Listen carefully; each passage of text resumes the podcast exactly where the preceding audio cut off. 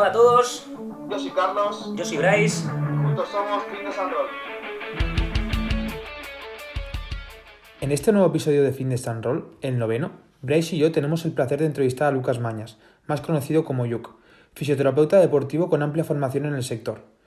Actualmente trabaja en diversos centros de CrossFit en Cataluña y en la reconocida empresa Fisiocross. Hola chicos, estamos en un nuevo episodio de Fitness and Roll. Eh, hoy tenemos un invitado especial que nos ayudará a resolver bastantes dudas que, que pueden surgir en, en nuestro día a día en el entrenamiento. Eh, Bryce, ¿cómo estás? ¿Qué tal, tío Carlos? ¿Cómo estamos? Pues sí, hoy tenemos a un, de hecho, un amigo también, lo considero amigo, eh, Yuk. Muy buenas, pues mira, muy ilusionado y muy contento de, de estar aquí. Eh, es la primera entrevista que me hacen así para un podcast y la verdad es que yo soy un, bueno, escucho eh, de manera frecuente podcast y demás y la verdad es que me hace mucha ilusión eh, poder participar por una vez en uno.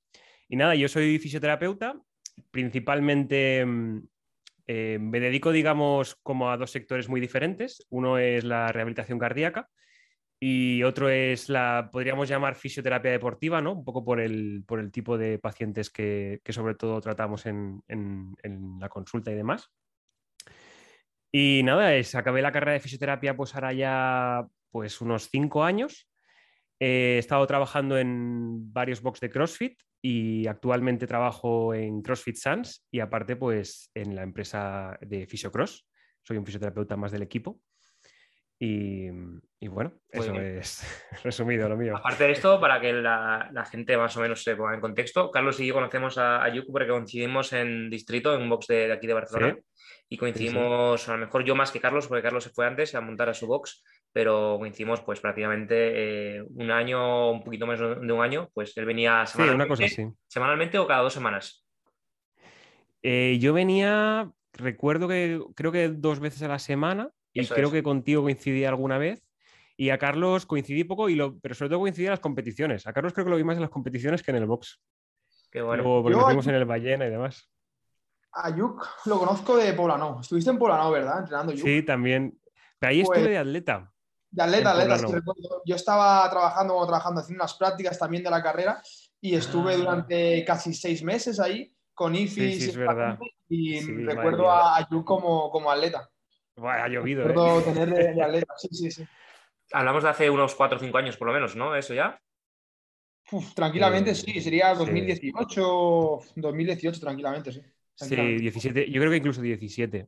Ahí, Sí, porque ahí fue el primer box al que fui a entrenar y mm, ahí estuve, creo que entrenando un año y medio, una cosa así. Sí, sí. Qué bueno, qué bueno. Perfecto, pues bueno, ya conocemos un poco más a Yuk, de por qué lo conocemos y por qué, bueno, también no hemos dicho por qué lo hemos, eh, hemos decidido traerlo, porque primero es un tema que queríamos tratar ya en nuestro, en nuestro podcast y segundo porque considero a Yuk un profesional muy grande. Además, eh, hace unos 3-4 meses me acuerdo que le hablé del podcast que hacíamos Carlos y yo y hostia, y me acuerdo que se lo tomó con mucha ilusión y que tenía muchas ganas de escucharlo y digo, ostras, y se lo propuse ya hace como tres meses que si le podía interesar y le ha encantado. Cuando se lo he dicho hace una semana o así, eh, pues, joder, que- queremos gente así, que motivada y, en sentido- y con ilusión por, por venir a, a hablar de, de lo que es profesional. Así que nada, vamos a, a empezar un poco, ¿vale? Explícanos, aparte de mm, ya de quién eres y bueno, cómo has llegado hasta aquí, ¿cómo es tu día a día como, como profesional, incluso bueno, como a nivel personal, cómo es tu día a día? En la consulta, ¿qué haces? Si entrenas también en los boxes donde vas y demás. Pues mirar, yo eh, igual para el tema de entrenamiento soy un poco peculiar, porque yo hago eh, todos los deportes, yo hago muchísimos deportes diferentes y nada, mm, quizá CrossFit es un poco lo que más me ha durado en el tiempo, pero suelo cambiar mucho de deportes. Ahora, por ejemplo, estoy con el yoga, la verdad es que me ha pegado bastante fuerte de aquí hace unos meses, eh, que por cierto es muy interesante, la verdad, como trabajo de movilidad. Em, y como trabajo también mental. Eh, aparte, pues CrossFit, ahora también estoy dándole bastante fuerte a la escalada. Y desde hace también, desde la pandemia, la calistenia ha sido también algo que me ha pegado bastante fuerte, como a mucha gente. Yo lo he mantenido en el tiempo porque la verdad es que mm, me gusta bastante. Y bueno, la parte también suelo practicar eh, actividades de montaña de manera bastante frecuente. Entonces, un poco mi día a día es, eh, cuando tengo tiempo libre, lo dedico a moverme de la manera que sea, o sea, practicando el deporte que sea o, lo que sea. Y, luego, pues eso, por las tardes, eh, bueno, aparte de la rehabilitación cardíaca, pues por las tardes paso consulta eh, en- en- ahí en, la consulta y demás. Y yo, sobre todo, me gusta hacer la parte de lo que vendría a ser la readaptación, ¿no? Que es ya cuando, digamos, tenemos, hemos salido de una fase aguda, el paciente ya no tiene tantísimo dolor o incluso teniéndolo, depende del, caso, y ya se le empiezan a pautar una, una primera fase de, de ejercicio terapéutico para que, para que pueda volver a, a su actividad normal, por así decirlo, ¿no? Y a mí es, digamos, la parte en la que, mm, bueno, de toda la vida más me ha gustado, porque yo, de hecho, eh, yo cuando quise meterme como fisioterapeuta no sabía si meterme en fisioterapia o en, o en café. La verdad es que siempre ha sido algo que mm, las dos cosas me llamaban mucho y al final opté por fisioterapia, pero eh, digamos un poquito la, la pasión por el movimiento siempre ha estado ahí y, y siempre he barrido hacia ese terreno, por así decirlo. Qué bueno. Bueno, bueno, no paras quieto por lo que veo, ¿no? Sí, sí, la verdad es que no, no paro mucho quieto, no se me da muy bien pararme quieto. Qué bueno, qué bueno, bueno. Sí, sí. Eh, entonces, Yuk, eh, ¿cuál es el tipo, de, pa- el tipo de paciente más habitual en tus consultas?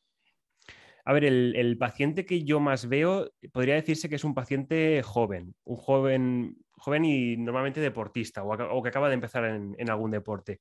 Y normalmente suelen ser pacientes de CrossFit, ¿no? Porque al final nosotros, eh, el público al que al principio fuimos dirigidos ha sido ese y seguimos en ese, en ese tipo de perfil, porque al final los fisioterapeutas que nos hemos juntado para hacer eh, esta empresa somos todos mm, atletas de CrossFit. Entonces, eh, lo que más nos gustaba y más nos llamaba era, era ello, ¿no? Entonces, eh, suelo ver muchas veces las mismas patologías, o sea, ya los hombros me los sé de memoria, las muñecas y las rodillas y las lumbares, que es como casi los cuatro casos clínicos, por así decirlo, que, más nos vienen a consulta. Y, y la verdad es que es, es muy guay trabajar así, porque el tipo de, el perfil de paciente que yo tengo es un paciente muy raro, muy, muy raro, porque normalmente los fisioterapeutas tienen muchos problemas a la hora, sobre todo, de pautar ejercicios, porque los pacientes no lo hacen. No hay una especie de mm, motivación intrínseca hacia, hacia moverse, hacia hacer terapias activas, y en cambio en el tipo paciente de CrossFit es todo lo contrario. O sea, al paciente de CrossFit has de decirle que frene, no que acelere. Y, y eso, es, eso es muy chulo y muy motivante, porque al final tienes a gente con muchas ganas de recuperarse y que están dispuestos a, a un poco cumplir lo que tú les has pautado, incluso hacer de más, como te despistes, ¿no? Qué bueno, Y- qué bueno. Joder, qué bueno. Sí, sí. La verdad que sí, la verdad que sí. ¿eh? De- mm, bueno, pero eso es bueno y es malo, pienso. ¿eh? Des- de- desgraciadamente también eh, a los de CrossFit, me incluyo yo, tenemos que saber un poco controlar ese volumen de, de entrenamiento, eso de no, no parar, no querer parar, eh, entrenar todos los días, pensar que Sí, sí, sí. más es mejor cuando realmente mejor es mejor, no más es mejor. Y bueno, Mm. este, este papel vuestro creo que es muy, muy importante para eh, decir un poco stop, eh, sobre todo cuando ya hay una, una lesión una- o un indicio de, de lesión. Que bueno, entonces nos quedamos prácticamente con que eh, el 80%, 70% son clientes de, de CrossFit, ¿no? Sí, fácil, fácil, sí, sí. Eh, no voy a decir todos porque no sería verdad, pero mm, un gran porcentaje eh, suelen ser esos pacientes de CrossFit y que el problema suele ser, pues eso, que entrenan de más. Y, Entrenan de más, ¿no? y es cuando viene- Sí, normalmente, al final, la mayoría de casos clínicos se pueden resumir en has hecho de más, porque al final eh, el paciente que solemos tener o es un paciente que hace no demasiado que empieza en CrossFit, suelen ser seis meses. O sea, si paciente que le duele el hombro, que lleva seis meses, es como, vale, ya casi el 99% de las veces ya sé de lo que vas a tener, porque es, un, es, un, es casi siempre lo mismo, ¿no? Una tendinopatía del manguito. Eh, que va muy motivado, que se acaba de subir la tarifa, que ha pasado de tres a cinco días. Eh, o tenemos otro caso que sería ya el paciente, pues que ya lleva a lo mejor, vamos a poner dos años, ¿no? Que ya está haciendo una programación, que tiene un volumen de entrenamiento muy alto, de a lo mejor dos horas semanales, que mm, ya suelen ser pacientes con... Diarios, ¿no? Diarios, diarios. Sí, son- sí, sí, suelen ser pacientes que vienen frecuentemente, bueno, pues porque al final cuando tienes un volumen tan alto de entrenamiento es fácil que algo pase, ¿no? Eh, esos serían un poco los dos grandes perfiles. Obviamente luego pues tenemos de todo y, obviamente cualquier persona se puede lesionar en cualquier momento. Aunque después hablemos eh, más eh, en particular de, ese caso, eh, ¿a qué crees o a qué ejercicios cree que se puede deber el caso del que me has dicho que a los seis meses el 99% de la gente que viene de CrossFit, y sobre todo novata, esté jodida de- del hombro? ¿Algún A ver, en realidad- O... No, no lo sé. En realidad, a ver, el, el caso es muy sencillo. Si en tu vida, por ejemplo, pongamos un atleta que con, vamos a poner 25 años, empieza CrossFit, ¿vale? En esos 25 años no ha levantado una pesa por encima de la cabeza nunca. No ha levantado ningún tipo de peso por encima de la cabeza, más allá de mm, ir a coger el bote de la mayonesa. Entonces, tenemos un paciente o un atleta que no está, su tejido no está acostumbrado a- al overhead, que es un movimiento demandante. ¿Qué pasa? Que este paciente eh, a lo mejor empieza suave, porque sí que sigue pues, las recomendaciones del coach de- del centro y demás, pero a la que ya coge un volumen de entrenamiento ya empieza a ganar mucha masa muscular, porque al principio los novatos ganan muchísima masa muscular y muchísima fuerza. Eh, se ve que a lo mejor en seis meses ya puede empezar a levantar 50 kilos por encima de la cabeza. Y esto es un problema, porque al final tú tienes un tejido eh, tendinoso, conectivo, eh, ligamentoso, que no le ha dado todavía tiempo a adaptarse a esa carga. Entonces, cuando vienen las lesiones? Porque al final la patología más, más, más frecuente con mucha diferencia es la tendinopatía en, en el atleta de CrossFit. Y es siempre debido a esto. Hay una diferencia, eh, ya sea entre la fuerza masa muscular versus las estructuras pasivas. Estamos hablando del, del atleta este, del, del ejemplo Sí. este. ¿eh? Que, mm, ¿Qué es eso? Que al final pues, se ve capaz, pero mm, no, no es una correcta carga para, para sus Su cuerpo no está adaptado todavía para eso, ¿no? Claro, claro, totalmente. Entonces, pues se rompe, obviamente. No, no hay una adaptación. Eso que se llama de sobrecarga progresiva, que muchos se pasan, incluso muchos boxes, ¿eh? ya, ya hablaremos, Carlos, de esto, pero muchos boxes se pasan un poco por encima. Eh, esto- Sí, a ver, es, es un, pro- un problema, yo creo que cultural, ¿no? El- yo creo que el- esto lo hemos lo he hablado con mi, mi- mi compañero Gerard muchas veces, que al final el, el problema del CrossFit no es tanto el CrossFit en sí mismo, sino eh, cómo está planteado, ¿no? Cómo se lo toma la gente, sí. qué, qué expectativas tienen, qué nivel de competitividad hay.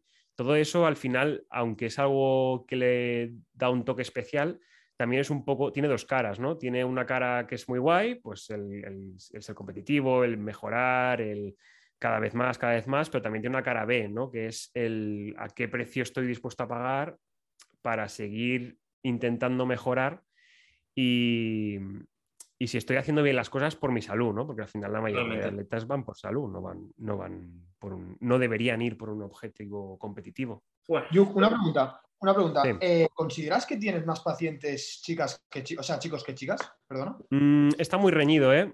Yo ¿Sí? sí, eh, sí, sí, sí, totalmente. Yo creo que no los he calculado, pero debe ser 50-50 y además entonces significa Eh, que las chicas se lesionan más, porque realmente hay más chicos que chicas en boxes, ¿no?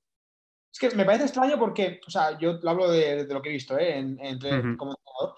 Hostia, veo que ah, para relacionar un poco todo, ¿no? Hablando un poco del tema sobre- de la car- sobrecarga progresiva y encontrar un poco el tema de las cargas.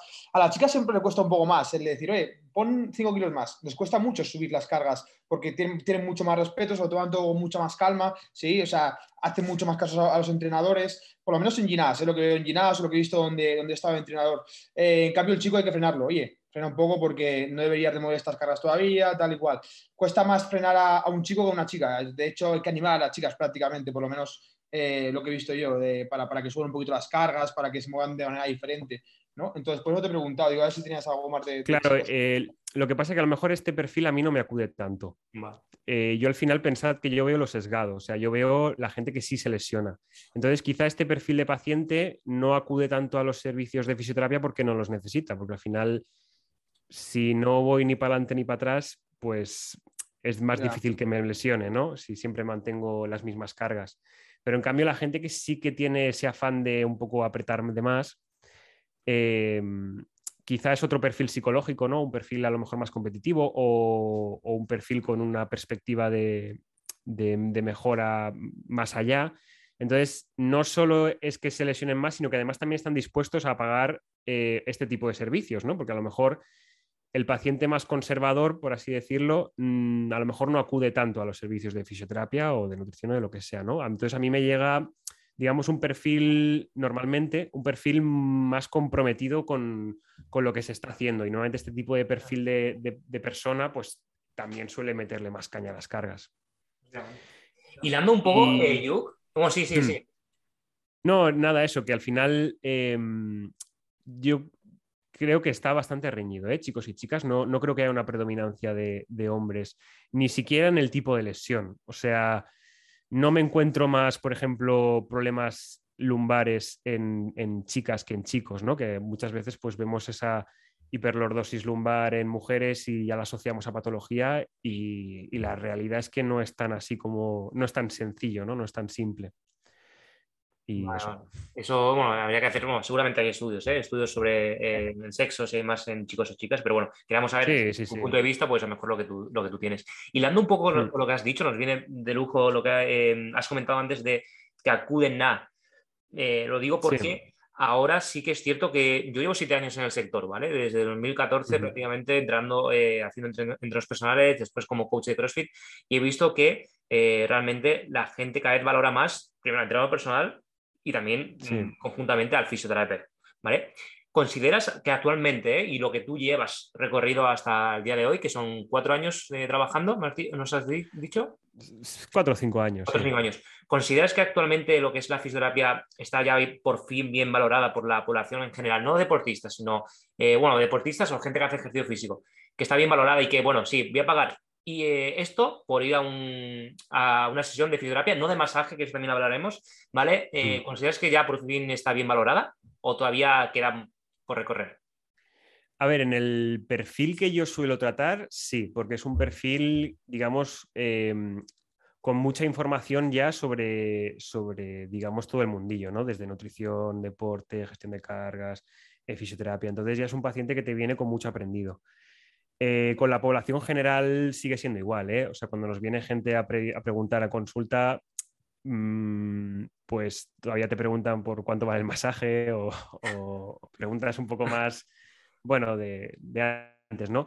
Yo creo que un poco eh, está también mejor valorada, pero porque nosotros también nos hemos profesionalizado más, ¿no? Al final, la fisioterapia ha evolucionado muchísimo en cinco años, o sea, hemos pasado de que los ecógrafos, por ejemplo, Em, solo una minoría de profesionales los utilizaban. Ahora mismo, no sé qué porcentaje hay, pero hay muchísimos fisioterapeutas utilizando eh, ecografía, técnicas ecoguiadas. Entonces, claro, la profesionalización del sector también ha hecho que se valore más, ¿no? Al final, sobre todo las terapias invasivas son muy espectaculares, ¿no? El clavar agujas al lado de nervios y cosas así, a la gente le da mucha impresión.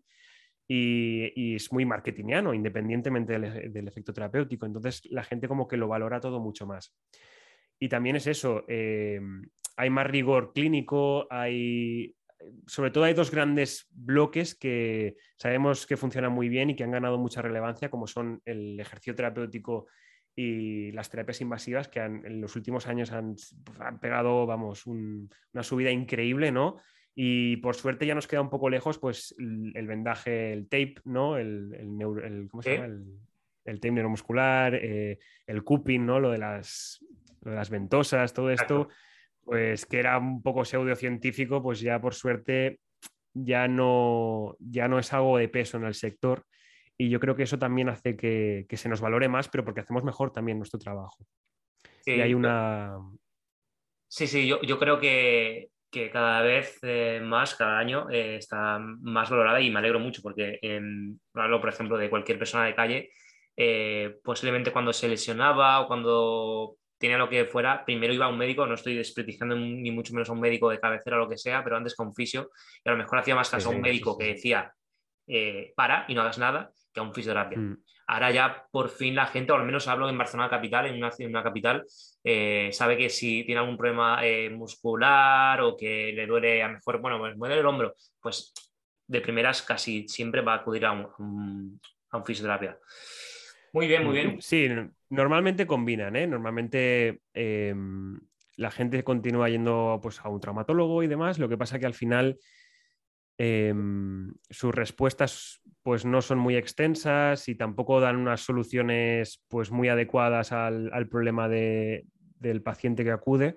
Entonces, claro, ahí es cuando nos metemos nosotros de pleno. O sea, al final, en la traumatología he hecho mucho por la fisioterapia, eh, no haciendo nada, ¿no? Por así decirlo, porque al final mm, hay que entender que las herramientas que tiene un médico pues son o fármacos o cirugía, o sea, son sus herramientas terapéuticas. Sí, pero yo no me refiero tanto a un, a un, por ejemplo, un traumatólogo, sino al médico, y ya pasa muchas veces, ¿eh? no sé si a ti te ha pasado, mm. al médico de cabecera de la sanidad pública, que llega una, una señora o llega un, un, bueno, un, hombre de 40 años que dice que tiene un dolor, y lo único que le dice es para de hacer el ejercicio, no hagas nada. A eso, me bueno, a, mí me... a eso me refiero más. Sí, sí, me llega mucha gente de he ido al médico y me ha dicho que no haga CrossFit. Y es como, bueno, a ver. ¿Qué opinas sobre esto, entonces, yo sobre esta, esta pregunta? Bueno, esta respuesta más que nada de los médicos. Pues eh, que es muy. O sea, la entiendo en el aspecto de que si tú al final tienes 10 minutos por paciente, tú no puedes empezar a explicar a la gente lo que es la sobrecarga progresiva y es muy probable que ni siquiera sepan lo que es, ¿no? Pero independientemente de que lo supieras, tú no tienes un tiempo físico de aconsejar correctamente a tu paciente, pero por un tema de cómo está montado el sistema. O sea, yo también quiero justificar un poco las respuestas o lo que hacen los médicos ¿no? en ese aspecto, porque al final es como, bueno, es que tampoco tienen...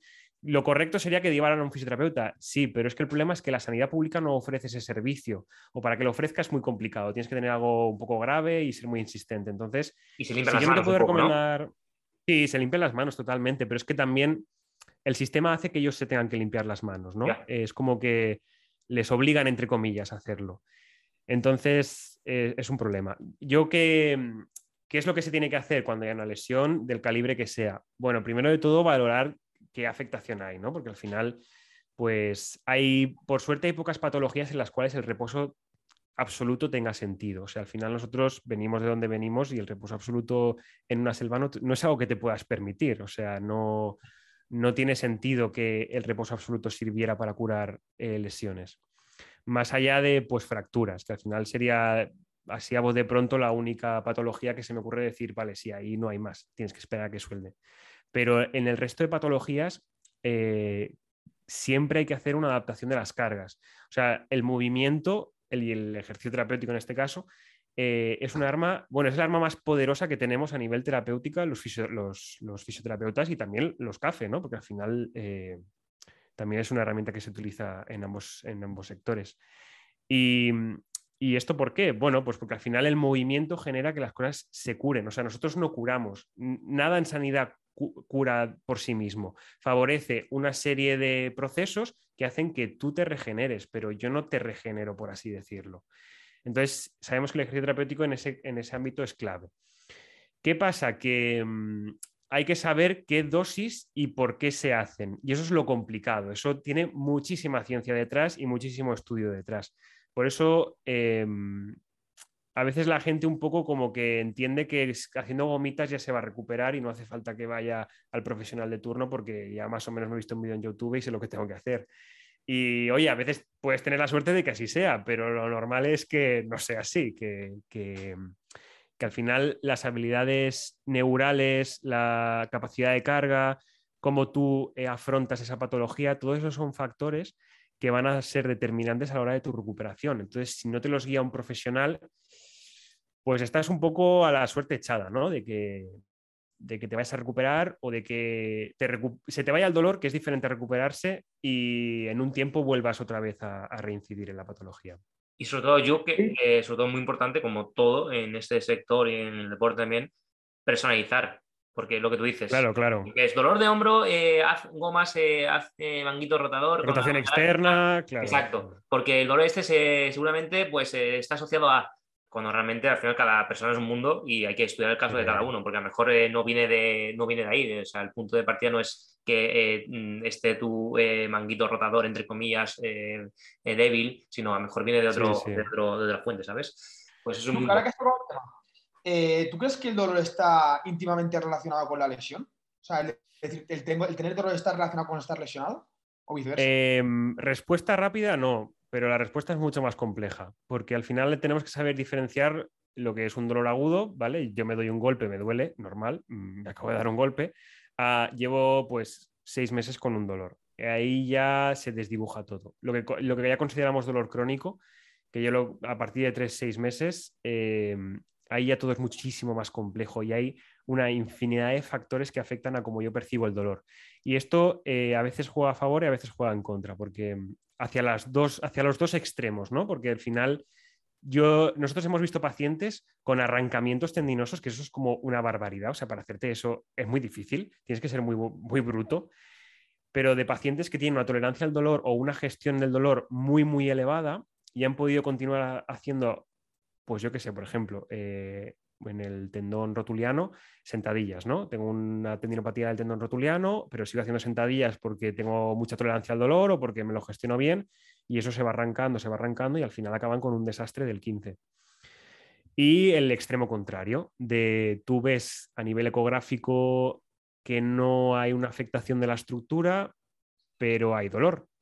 Y a lo mejor hay disfunciones motoras porque el dolor em, ha estado ahí y ha generado esas disfunciones motoras, pero las corriges y el dolor continúa. Y luego preguntas, ya cuando entras ya en la desesperación, que empiezas a decir que estoy haciendo mal, es cuando empiezas a indagar un poquito más y sabes que pues, esa persona em, tiene fobia a lesionarse porque tiene que cuidar de un familiar, por ejemplo, o porque em, su manera de desestresarse es entrenar fuerza. Y para, y digamos, el componente neural en estos pacientes es muy, muy grande. O sea, em, el dolor es algo muy complejo y si tú, depende cómo tú entiendas qué es el dolor, porque al final el dolor es una sensación, pero eso es algo súper subjetivo, o sea, la definición del dolor es muy compleja. Depende de cómo tú entiendas lo que te está pasando, eh, tendrás más o menos dolor.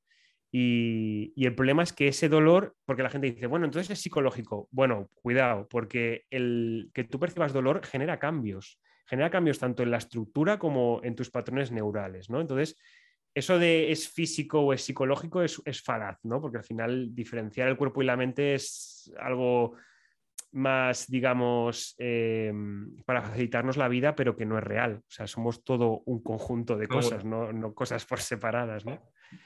Entonces, eh, hay que, hay, hay que valorar bien los casos. y hay muchísimos matices. Sí, sí, sí. Y de hecho hay muchísimos profesionales detrás que se encargan de eso desde, o sea, el abordaje perfecto de un paciente, yo siempre incluiría un psicólogo, casi siempre, porque es algo que me encuentro muy frecuentemente. Al final, los pacientes jóvenes, que son los que yo veo, no vas normalmente no te encuentras estructuralmente hablando cosas muy bestias, porque al final no ha habido un tiempo biológico para que las estructuras se dañen muchísimo. Pero en cambio sí que encuentras patrones de mucho dolor, y, muchas veces a lo mejor están relacionados, o sea, hay una parte muy importante, no 100%, pero una parte muy importante que a lo mejor el problema es que tengo ansiedad en el trabajo y por eso me quedo clavado cada mes de la lumbar. Bueno, por eso y por más cosas, ¿no? Pero uno Estrés, etcétera, etcétera.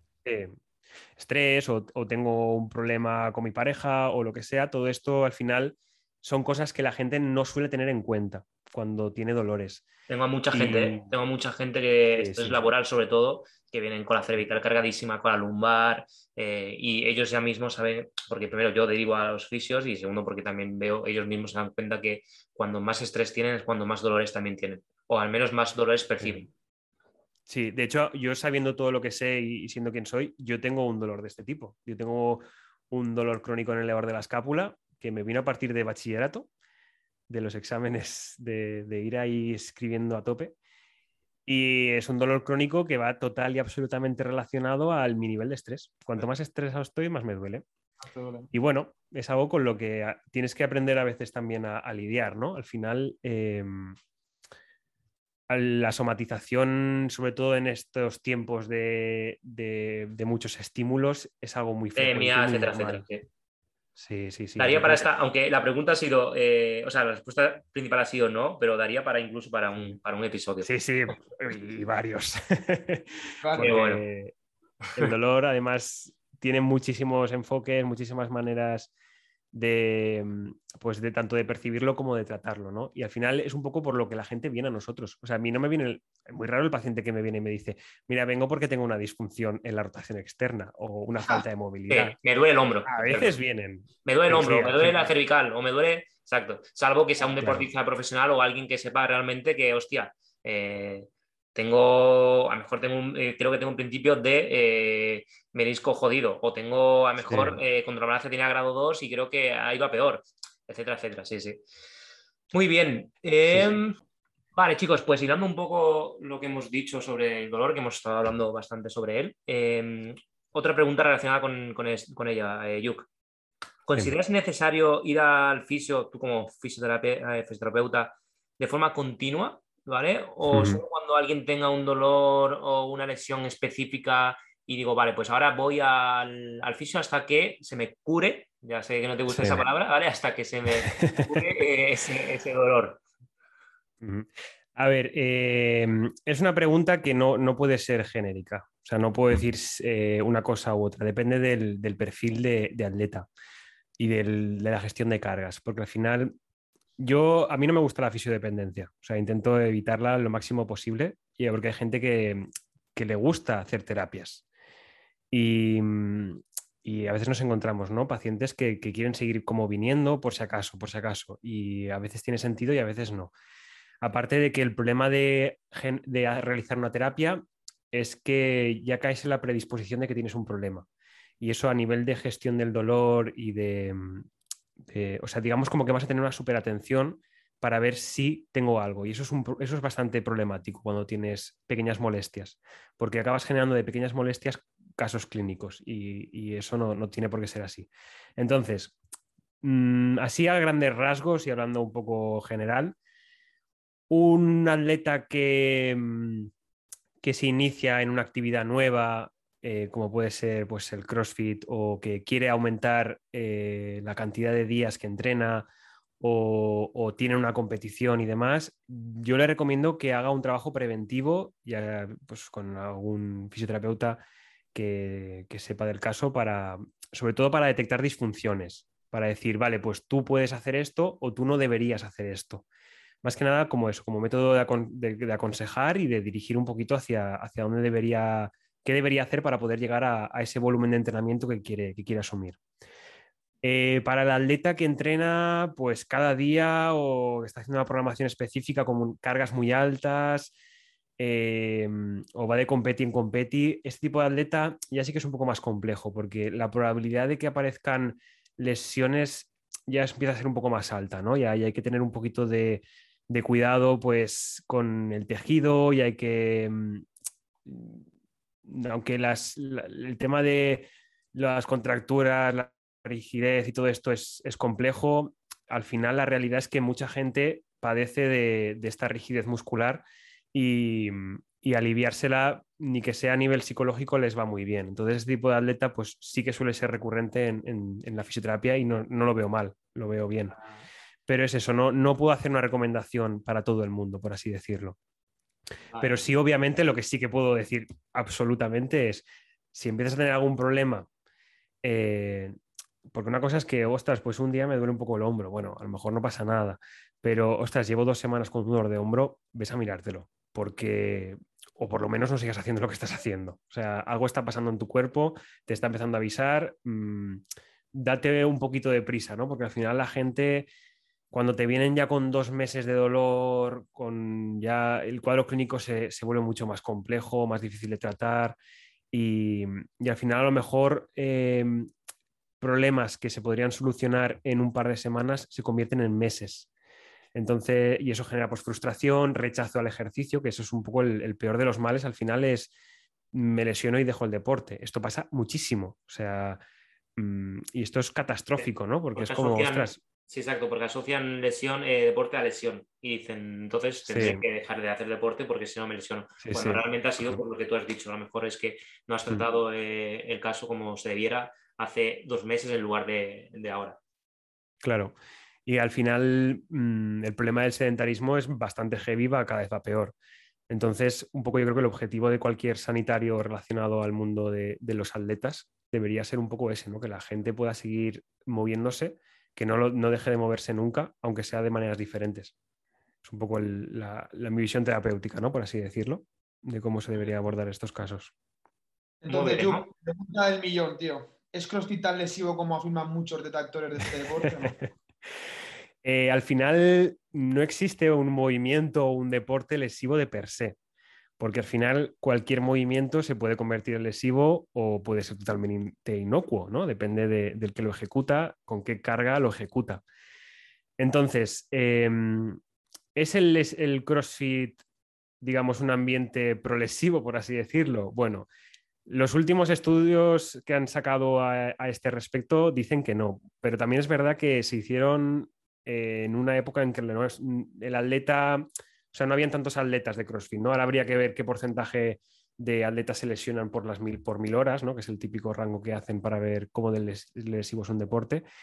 Pero yo de entrada diría que, que el CrossFit, el, el problema que tiene no son tanto sus movimientos, sino el contexto social Y eh, competitivo. alrededor del... de- Sí, sí, que viene a ser eso, el, el contexto competitivo que viene asociado a este deporte un poco sí o sí, ¿no? Que, por suerte cada vez hay más box que apuestan a por un ambiente no competitivo, pero bueno, al final también es un problema de venta, ¿no? De que tú al final, ¿qué vendes en el CrossFit? Bueno, pues vendes tíos muy fuertes, sin camiseta, eh, entrenando como si no hubiera un mañana y compitiendo entre ellos. Entonces, mientras esta sea la percepción que tiene el cliente cuando quiere adquirir el producto, tendremos un problema, porque va a ser lo que quiere. Entonces, si le das otra cosa diferente, se irá a otro box. Porque esto, yo esto lo, lo he visto, ¿eh? Gente que se ha ido de box porque no los consideran suficientemente competitivos los box, o sea, el ambiente del Incluso, box. exacto, incluso no pone la palabra algunos. Vamos a dejar la marca CrossFit en el sentido, no pone la palabra CrossFit, incluso no, ya no le gusta porque ya no es CrossFit en sí, Sí, no es oficial, sí, ya no hay entonces esa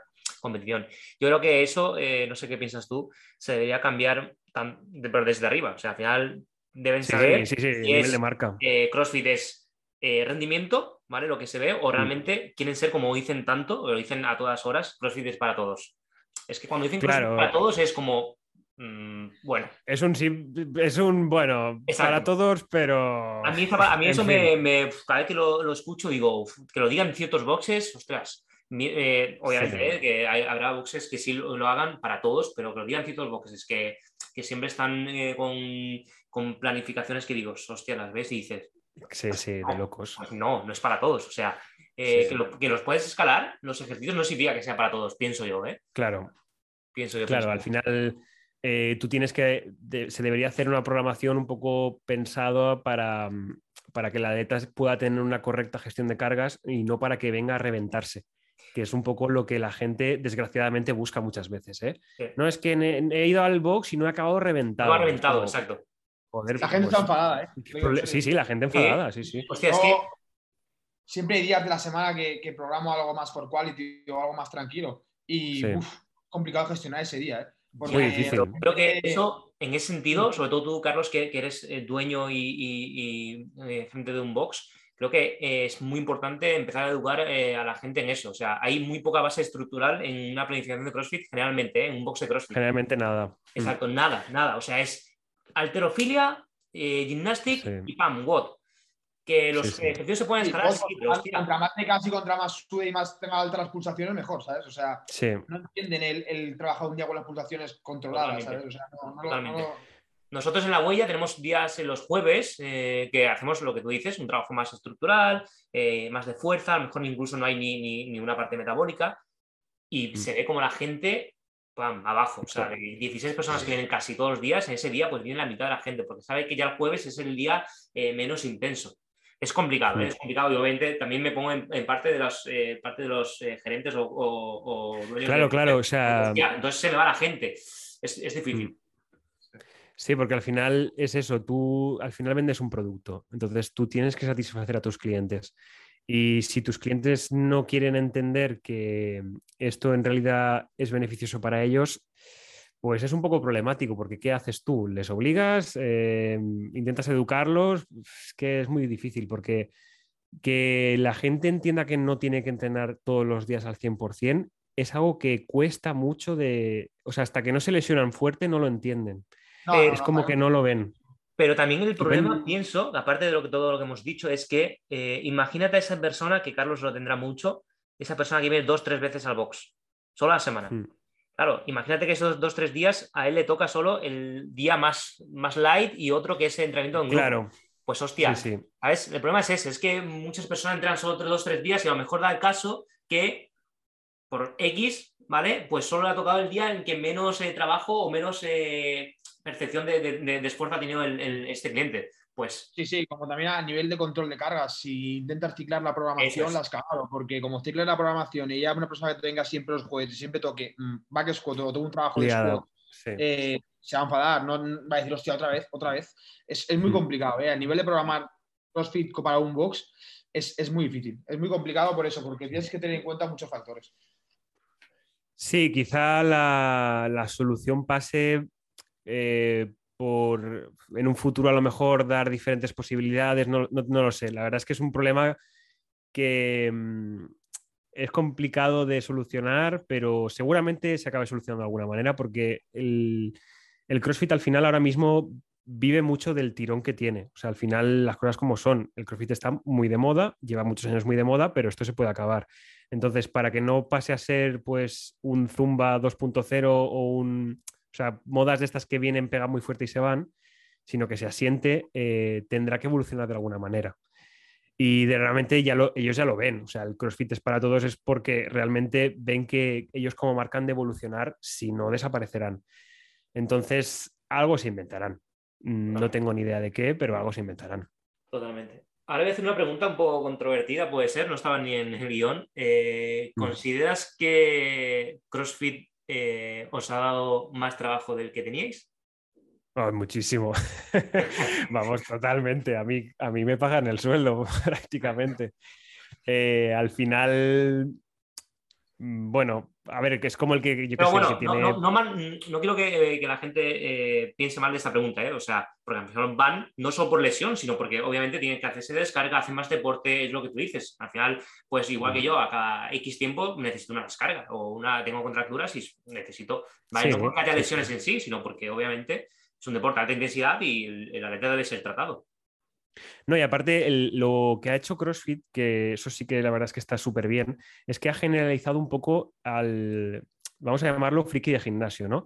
Ha generalizado o ha normalizado las personas que, que se preocupan por su salud eh, a un nivel muy alto. Es decir, mm, que alguien de nuestra edad se preocupe por ir a un nutricionista, se preocupe por ir a un psicólogo, se preocupe por ir a un fisioterapeuta, todo esto. Eso no o sea, un en ningún sitio, ¿eh? No ha pasado nunca. Eso o es muy de valorar, eso es muy de valorar y eso siempre lo, lo- lo digo, yo lo pienso. Eh, CrossFit Sí. ha conseguido realmente que nos, o sea, que la gente aprecie nuestro, nuestro, nuestro trabajo y que valore sí, nuestro sí, trabajo totalmente. y que considere Ante- esencial ir a un nutricionista. Por ejemplo, Carlos en Ginás tiene a, a, a Uri, tiene también, Mm. eh, ¿sabes? Eh, Casi todos los boxes tienen como fisioterapeuta, nutricionista, Sí. incluso psicólogos.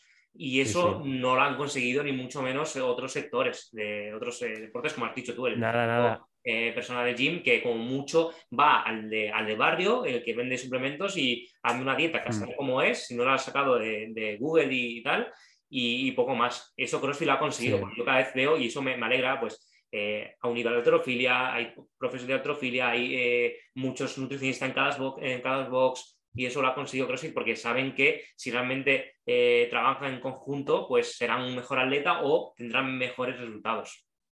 Sí, a nosotros también un poco nos ha apretado las tuercas, que está muy bien, para, para generar una mayor profesionalización sobre un tipo de perfil de paciente que es muy complicado, porque cuando tienes un paciente traumático que acaba de tener un accidente de tráfico, es muy fácil, porque hagas lo que hagas, va a mejorar. O sea, es muy fácil que el curso clínico vaya bien. Pero en un atleta que es un paciente joven, fuerte, sano, eh, que tiene un dolorcillo cuando levanta 50 kilos por encima de la cabeza y solo lo tiene ahí, ostras, tienes que hilar muy fino, ¿sabes? Tienes que, tienes que ir muy a la raíz del problema, ser muy específico, muy concreto para solucionarle su problema. Y eso requiere técnicas muchísimo más avanzadas que a lo mejor las que utilizarías para un paciente, pues eso, más sencillo, ¿no? Entonces, eh, te obligan un poquito, te ponen un poquito contra las cuerdas y eso a nivel profesional, pues te hace crecer mucho y hace que, nuestra profesión también, pues, eh, tenga cada vez más, más técnicas y mejores y más específicas y demás. O sea que la verdad es que yo estoy muy agradecido ¿eh? de, de un poco la labor que ha hecho este deporte. Que al final antes solo el culturismo no era el único perfil de atleta en el cual pues, se preocupaban un poquito más por un, digamos, tenían una- un campo un poco más multidisciplinar, pero también era un poco turbio. Más nutrición que otra cosa, ¿eh? exacto. Y, y- y Sí, sí. Bueno, en CrossFit también lo hay. ¿eh? Ese, ese, ese Sí, apartado turbio en CrossFit también lo hay. hombre, Y tanto, pero, Pero bueno, es, es- está bien porque es eso. Hay, ahora hay muchos profesionales que vivimos de, de esto porque al final este tipo de mentalidad se ha contagiado a, a otros sectores, ¿no? Ya no es solo el atleta de CrossFit que se preocupa por todo, digamos, su espectro de salud, sino que a lo mejor el amigo que, que no le apetece hacer CrossFit pero hace otra cosa, ve que, ostras, a mi colega que hace CrossFit pues va al nutricionista, pues igual también podría ir yo, ¿no? Que hago pues pádel, da Sí. igual. Entonces, este afán o esta necesidad se contagia y, y es muy positiva para todo el mundo. Realmente es un win-to-win. Totalmente, totalmente. Hmm. Totalmente. Eh, ¿cuáles son- sí, díganos. Nada, para continuar un poco con el hilo, ¿cuáles crees que son los principales factores de, de mecanismo de lesión en CrossFit? ¿Por qué se lesiona a la gente en CrossFit? Aparte del tema de las cargas que hemos tratado durante todo el podcast. Mm.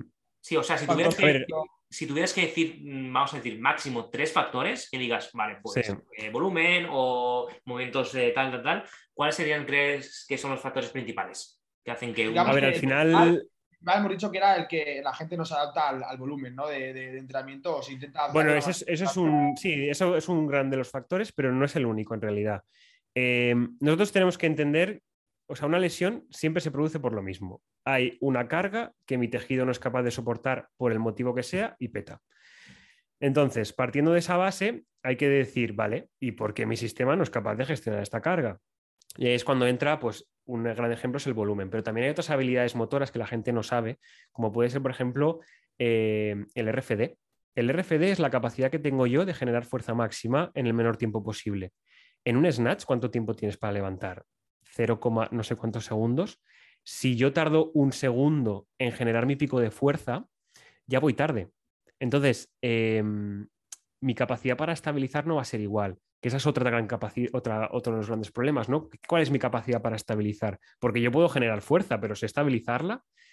Eh, luego, otro de los grandes factores, yo sé controlar una carga en movimiento, es otra habilidad motora. Al final, las habilidades motoras son muy complejas, no es solo la fuerza máxima, ¿no? Que es un poco donde la gente siempre se queda, ¿no? En cuánto levanto de Cleanger. Está muy bien, pero no es lo único que debería valorarse, ¿no? Y, yo abogo un poquito a que mm, cuando alguien, pues yo qué sé, sabe hacer snatch un- con una mano, un, snatch con una mano, joder, eso también tiene muchísima, mm, muchísimo valor, aunque el peso no sea muy elevado, porque te está diciendo que esa persona es capaz de levantar cargas por encima de la cabeza y encima estabilizarlas y encima con una técnica determinada eh, que no la pierde en ningún momento. O sea, como que eh, la valoración de las habilidades motoras está como muy en la superficie. No, la gente no entiende que hay mucha complejidad en cómo nos movemos los humanos y que la fuerza máxima está muy bien, está muy guay, queda muy bien en Instagram, pero que también hay muchas otras cosas súper interesantes. Entonces, el no tener desarrolladas otras habilidades motoras, aunque no parezca tan intuitivo a primeras, puede hacer que yo, pues, por ejemplo, un día haciendo más el apps me lesione. Que yo no sea capaz de, pues, yo qué sé, de, pues la, movilidad, ¿no? Que también se habla mucho. Pues la movilidad también es sería otro de esos grandes factores. Al final, si yo no soy capaz de generar fuerza con mi brazo por encima de 180, o en 180 grados de flexión de hombro, pues, pues igual puedo tener un problema a la larga, ¿no? Entonces, eh, pues eso, podríamos hablar de habilidades motoras como uno de los principales factores de lesión, volumen de entrenamiento, donde podría entrar también fre- frecuencia y demás, y, y así un tercer factor que también yo considero bastante crítico entraría en factores de recuperación, porque también veo que es uno de los factores que la gente mm, donde más la lía parda. Al final, yo una pregunta que he empezado a hacer mucho, sobre todo a atletas que entrenan, que tienen frecuencias de 6, 7 días a semana, es cuánto duermes.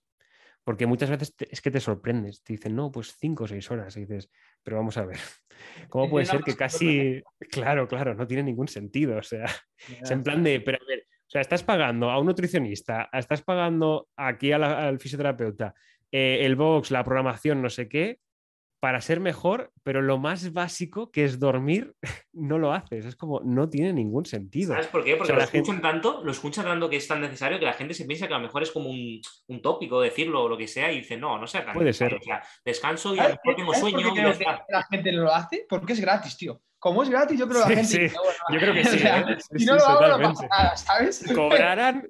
Si tuviese que pagar por dormir, créeme, tío, la gente lo haría Total- más. totalmente. Y tengo, Sí. tengo a un amigo que, mm, de- del box, eh, de la huella, que está a tope de lo que tú dices, yo. entrena a tope, quiere entrenar eh, todos los días. Y después le pregunto algunos días, eh, ¿a qué hora te duermes ayer? Bueno, ayer temprano, a las 2 de la mañana. No, a las 8. Y me dice, no, temprano, Es a las 2 de la mañana. Y después el tío es que no, pa- no para, quiere entrenar todos los días, quiere hacer RM todos los días. Digo, madre mía. Hostia, claro, pero porque que- vende cafeína hasta el culo. de los Claro. tres pilares, de los tres pilares que vamos a hablar de, imagínate, pues eh, ejercicio, obviamente, eh, después eh, la Nutrición, etcétera, sí, nutrición sí. y descanso, uno de ellos estás pero mandándolo a tomar por, a, tomar por Sí, saco, sí, fuera. Mm. literalmente. Y además es que en, la recuperación, en la recuperación de tejidos es crítico. Hay dos cosas bastante críticas. La hidratación, que te sorprenderías la cantidad de gente que hay deshidratada por el mundo. Eh, y eso se ve mucho, muy bien con el ecógrafo. A veces pones el ecógrafo y dices, tío, pero ¿cuándo ha sido la última vez que has bebido agua? O al poner crema, pones crema y desaparece. Y es como, mm, tienes un problema de hidratación. No, sí, me cuesta beber agua, tal.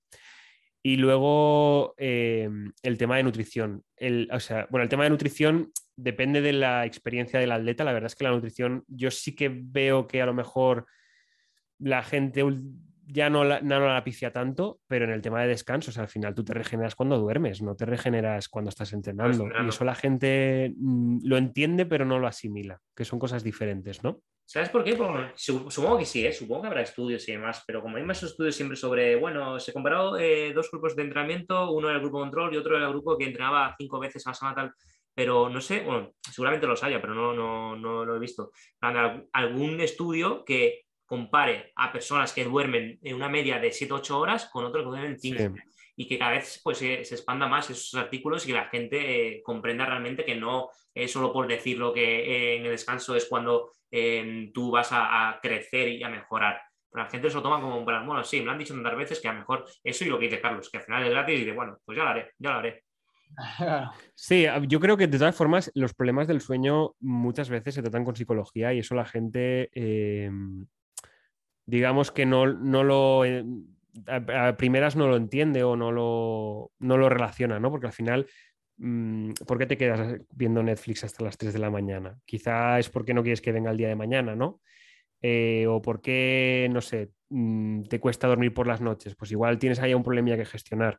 Pues, Entonces, eh, o, o un problema de disciplina que también bueno, joder, al final. incluso la- exceso de cafeína, por ejemplo, alguien que se toma un café Sí, a las sí. nueve de la noche.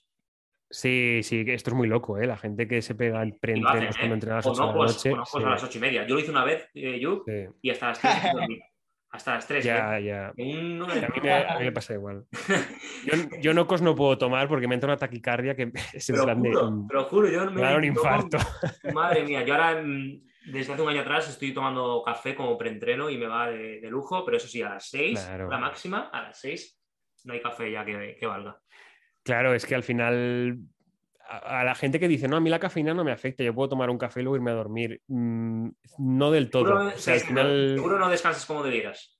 Claro, no, no, aunque tú sí te duermas, realmente tus procesos, eh, de, tus ciclos de sueño no se van a cumplir tan correctamente como deberías. Entonces, bueno, pero también es verdad que una cosa que me encuentro yo muchísimo, muchísimo, es la gente un poco que se autoengaña, ¿no? Que tiene una percepción de sí misma muy dispara a la realidad. Y cuando digo muy dispar es increíblemente dispar, o sea, en plan, gente que tiene una percepción de, de cómo están físicamente totalmente errada. O sea, a lo mejor creen que están muy fuertes, creen que, están, que son muy capaces de, pues, de mover las cargas que sean y luego tienen disfunciones motoras, pero es que a cascoporro. Y normalmente a, a más sedentarismo, sobre todo la- esto pasa mucho en el típico atleta que no ha hecho nunca nada, ningún deporte, empieza a entrenarse en, en cebra, se pone a tope, pero a lo mejor lleva un año y medio entrenando. Yo llevo toda la vida, o sea, y se quieren un poco equil- equiparar, ¿no? A la gente que llevamos toda la vida entrenando y, Además se ponen como y buscan esa igualdad. llevan 7 años, es lo peor. Que en lugar de Claro, ellos mismos, eh, te ponen, sí, yo quiero estar como este. Y digo, vale, este, este Sí. persona lleva 7 o 8 años entrenando eh, con una planificación determinada, comiendo bien, descansando bien. O sea, fíjate. y lo que ha hecho antes, ¿no? ¿Qué, qué has Exacto. hecho durante tu adolescencia? objetivo final eso es muy realistas, no- realista, exacto, y no tan subjetivo. Pero eso, lo- Carlos, también te lo puedo decir. eh, pasa también muchísimo en una clase de CrossFit. Aquella persona que dice, sí, Sí. yo un snatch lo sé hacer, Buah, lo sé hacer muy bien, o yo sé hacer Sí, sí. y lo ves haciendo y dices, hostia, Sí, a ver cómo le digo que Madre mía. mal". Ya, Ya, porque además hay que tener cuidado, ¿eh? porque ahí el ego juega muy malas pasadas y, y tienes que llevar un poco pies de plomo en cómo comunicas ¿Cómo comunicas? para que, para que la gente no se sienta ofendida. Ofendido ni- Porque la verdad es que sí, porque la verdad es que es difícil, porque a mí, para mí eso es un día a día, ¿no? De, de, de gente que cree que, está, que es muy saludable y luego no lo es tanto. Entonces, bajarle los pies a la tierra, hay gente que no tiene una buena gusta. percepción, ¿no? De, no, no le gusta. Que no, le gusta que le digas que, que no lo está haciendo bien, o que él pensaba Mm. que lo estaba haciendo súper bien y tú le digas, mira, eh, claro, eso tienes que decir de una forma muy suave, pero tienes que decirle, mira, Sí, esto mucho lo tacto. cambiaría, esto lo otro lo cambiaría, yo creo que podías mejorar esto, Mm, de una forma sutil, exacto, no, no muy, muy, muy brusca, pero sí metiéndole que posiblemente se puedan cambiar varias cosas de lo que, de lo que hace. Muy bien, Yu. Sí, yo- sí, sí. Para, para te- ir terminando, ¿vale? Eh, una, última, una última pregunta. Sí. En este caso, yo creo que bueno, está bastante clara, pero eh, ¿tú crees que es necesario, bueno, más necesario, importante, que el fisioterapeuta sea no especialista, sino que conozca eh, el deporte eh, del paciente que está tratando? O al menos que lo conozca, ¿eh? no que, no que lo, lo practique, pero que conozca, sepa sus bases, sus bases fisiológicas, etcétera, etcétera. A ver, a mí me parece, yo desde la experiencia de- del CrossFit me parece muy crítico, porque, mm, claro, a mí me han llegado pacientes de otros fisioterapeutas que cuando les intentan explicar, pues mira, es que haciendo un snatch me lesioné el hombro. La primera pregunta es qué es un snatch, ¿no? Entonces ya empezamos regular. Eh, tú al final no es tan importante que conozcas, pues, todo, la- todo el contexto cultural que engloba el deporte, pero sí que es muy importante que conozcas qué patrones motores se ejecutan, eso es crítico. O sea, yo cuando me viene un paciente, por ejemplo, de golf, lo primero que le pregunto es, enséñame qué movimientos haces, porque en base a ello yo puedo diagnosticar mejor y puedo planificar mejor la readaptación y, el tratamiento. Entonces sí que, sí que es bastante clave eso, ¿no? conocer patrones de movimiento y cómo es el deporte, ¿no? qué tipo de, de intensidades se manejan, qué tipo de cargas se manejan, todo eso va a ser crítico para aconsejar lo mejor posible al atleta eh, a la hora un poco de, pues eso, de adaptar los entrenamientos en el box y demás. En el, ya te digo, en el CrossFit lo considero muy crítico y supongo que en otros deportes también, ¿eh? pero no, no lo sé porque tampoco, tampoco tengo eh, un perfil de, pues yo qué sé, el fútbol, yo por ejemplo, pacientes de fútbol no lo suelo ver, pero supongo que también pasará lo mismo, que al final has de ser muy, muy meticuloso en, en cómo se mueve la gente, observar qué patrones motores repetitivos. eh, exacto, Claro. hay tantos cambios de ritmo, etcétera, etcétera. Pero al mínimo, al Sí. mínimo, mínimo sabes exacto qué movimientos se hacen en, en ese deporte o si sabes que vas a tener un paciente así, pues mínimo estudiar ese... Claro, ese infórmate, deporte O ver, infórmate. o, eh, en el caso de que no supieras, pues eh, ver qué movimientos se hacen, qué movimientos predominan, pues la mecánica del movimiento en ese deporte, etcétera, etcétera. Sí. sí, hacer un poquito de trabajo de investigación, que además siempre es enriquecedor, ¿no? Como, Sí, exacto. como tú como terapeuta. Eso es. Sí, yo es lo que suelo hacer, ¿eh? Cuando sé que me viene, pues yo qué sé, yo lo que sí que suelo tener bastante también son pacientes de pádel, porque es, curiosamente ahora hay mucha gente de CrossFit que no sé por qué hace pádel, es una sinergia curiosa. Y, y claro, yo he tenido que aprender muchas cosas del pádel. Además fui a un World Padel Tour como fisioterapeuta y demás y, y me tocó apoyarme bastante, pues eso, sobre todo patrones motores, duración de los partidos, bueno, una serie de cosas que yo he de tener en cuenta a la hora de tanto de, pautar ejercicio terapéutico como un poco de aconsejar mejor al, atleta para decir, vale, pues puedes volver en tanto tiempo a una actividad normal o empieza de esta manera o empieza de aquella otra. Yo desde mi punto de vista, que es obviamente como cualquier otro, lo veo imprescindible, es lo que tú dices, ¿eh? lo veo sobre todo en el CrossFit crítico en el sentido de que sí. ¿Tú qué piensas, Carlos, en ese sentido? Es igual que todo. Al fin y al cabo, nosotros cuando tenemos que llevar a preparación física de cualquier tipo de atleta, tenemos que conocer el deporte que va a hacer. No podemos hacer una preparación física general, pues ellos es un poco igual, ¿no? Claro. Cuando tienen que dar la readaptación de, de un, de un atleta, tienen que conocer el tipo de deporte que hacen. No pueden llevar una readaptación general. Ah, no es que le doy el hombro y tal, igual. Pues vamos a hacer esto, tal. Tienes que conocer un poco el, el tipo de movimiento que se realiza en el deporte y el, bueno, el deporte que, que se hace en, en- en- sí. Eso es complicado. Sí, de-. A- así a simple vista, no, pues mira, creo que he visto un partido de fútbol y más o menos hacen esto. O sea, si no tienes un poco por la mano el deporte, es, es muy complicado. Sí, sí, sí. De hecho, uno de los eh, errores que yo suelo observar en, en a la hora de cuando se pauta, por ejemplo, eh, patología del manguito rotador, ¿vale? Que es lo más típico, es que yo cuando veo los ejercicios que hacen, que les han pautado a otros terapeutas, em, no trabajan casi por encima de 90 grados. Y es como, vamos a ver, si el deporte de tu atleta es prácticamente todo el rato por encima de la cabeza, ¿por qué estás haciendo una readaptación por debajo de la cabeza? No tiene... O sea, hay que ver cada caso, ¿no? Pero en principio no, no creo que sea la mejor de las readaptaciones que puedes hacer. Y yo creo que eso viene un poquito pues a raíz de no conocer tanto a lo mejor el deporte, ¿no? También es un deporte que quizás acaba de nacer, ¿no? Como el que dice, no es como el básquet o como, no sé, como el fútbol, que llevan toda la vida, ¿no? Entonces, cada vez yo creo que, hostia, yo me acuerdo cuando empecé que, que yo iba a fisios y fue, le explicaba lo que me pasaba y ponían cara de chino, ¿sabes? Ahora mm, ya, no simplemente, ya no con vuestra empresa, con Fisiocross, cualquier fisio que, que he ido eh, mm. tiene conocimientos de lo, que, de lo que es CrossFit. Cada vez hay más especialistas, por decirlo de alguna manera, o gente que mm. conoce más el deporte de, de, CrossFit. Antes era más complicado. me acuerdo que al principio, hostia, costaba encontrar a alguien. Yo prácticamente era Gerard, ¿sabes? Y era el único que sabía un poco de. Sí, sí, sí, es que... Eh, los demás eran, sí, iba uno que era especialista en handball, ¿sabes? Por el tema de, los hombros y eso, pero pero es lo que te digo, o sea, me decía, sí, sí, tú un snatch, y pensando, si no sabes lo que es un snatch, tío. digo, digo, ¿qué me estás contando? Me decía, si tú mañana vas a poder hacer un snatch, yo, sí, tres. RM, RM. Es como, es, como, es como todo, ¿eh? igual que con, con, Uri lo hablamos también, incluso en la nutrición. Al final, si tú eh, vas a llevar a un futbolista, sí, tienes que saber cuáles son sus vías principales de, al final, si son hmm. glucolíticas, si son, etcétera, etcétera. Y en, nutrición pasa, pues obviamente en la fisioterapia también va a pasar. Saber qué hace tu, cliente, tu paciente, es, esencial. Y además obviamente, no practicarlo. O sea, no puedes practicar todos los deportes del mundo, es imposible. no, no hace falta.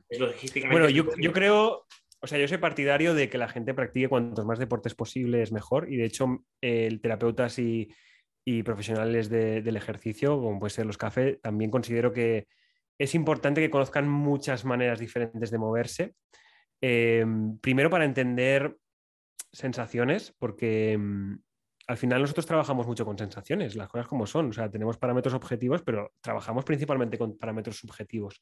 Entonces, saber, por ejemplo, pues yo qué sé, el dolor o, el quemazón este que te genera cuando ya vas casi al fallo en una sentadilla, a mí me parece muy importante para que cuando el paciente te esté explicando cuándo le duele o qué problema tiene o qué tal, tú por lo menos ya empatices, ¿no? Ya, ya esté ya sepas mejor de qué te está hablando. O no sé, o cuando note la fatiga de, después de hacer un sprint porque está corriendo detrás de un partido de fútbol, detrás a muerte, pues eh, que conozcas todo este tipo de sensaciones y cómo, y cómo gestionarlas y demás, creo que también es muy importante.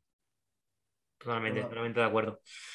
Muy bien, eh, pues por mi parte, la verdad que todo muy aclarado de lo que queríamos hablar, las dudas que teníamos, las dudas que pensamos que puede tener mucha gente y que puede ser eh, de especial interés ¿vale? en el sector y que ahora tanto está de moda en un box de, CrossFit, hay ciertas preguntas. Quería, eh, queríamos hacértelas y que la gente, pues bueno, eh, resolviera esas, esas preguntas, esas dudas que, tuvieran. No sé si Carlos tiene alguna pregunta más para, para ti, yo. No, la verdad es que no, simplemente eso. Esperamos, pues, tanto tú como yo, que, todo el mundo haya, entendido las preguntas y que, le hayan servido como para, pues, tener algún tipo de duda, ¿no? Y sobre todo la gente que nos escucha que, lo, haya disfrutado igual que nosotros haciéndolo. Sí. Si, hay, si, hay, si veis que se generan muchas preguntas, yo no tengo ningún problema en hacer una parte 2, si me invitáis. Pues nosotros, nosotros encantados, porque ya te digo, eh, muchas de las preguntas al final eh, solo la pregunta, por ejemplo, del dolor. Al final da para tanto que, bueno, pues obviamente no podemos estar media hora hablando sobre tal y tenemos que hacer algo más general, pero que sí, sí. un poco conocer a Yuk, eh, conocer en qué ámbito se mueve y saber un poco su opinión sobre que para mí eres un pedazo de profesional y no es porque estés aquí, sino es que, bueno, si no, realmente no te hubiésemos traído, si no, si no pensamos que eh, podías eh, haber respondido a estas preguntas como, como lo has hecho.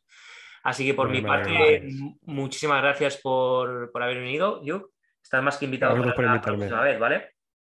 Muy bien, pues nada, eh, un placer estar aquí y, nada, espero que pues, la audiencia disfrute de, este podcast. Segurísimo que sí. Un abrazo a todos. Un abrazo.